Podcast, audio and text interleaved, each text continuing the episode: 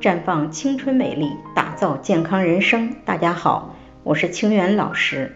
吃是我们的天性，可有些人经常因为胃不舒服，不能正常吃饭，或者稍吃的不对，就会出现胃痛、胃酸、胃胀。马女士今年三十一岁，从结婚到现在，时不时的胃不舒服，胃酸、胃胀，经常不觉得饿。而结婚之前是很少出现这种情况的，人也比较瘦。一米六二的身高，还不到九十斤，而且不止她这样，她老公、她婆婆也经常有胃不舒服的情况，连五岁的儿子也经常口臭。后来马女士和家人去医院检查，结果显示存在幽门螺旋杆菌感染的情况。那幽门螺旋杆菌是什么呢？它有什么特点？又是通过什么途径感染的呢？幽门螺杆菌是目前所知的能在人类胃中生存的唯一微生物种类，位列在一类致癌物清单中。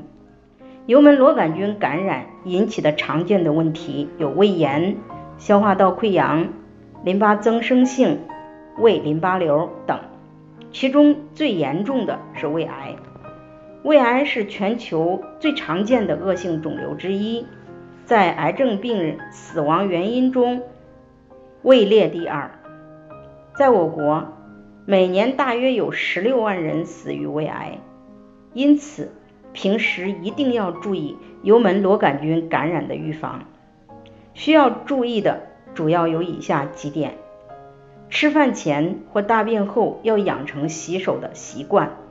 实行装碗装筷，避免家庭成员之间的交叉感染。餐具定期的消毒。给小孩子喂食的时候，一定不要口对口，以免感染给孩子。另外，平时可以经常喝喝丁香调和茶，以预防和改善幽门螺杆菌感染。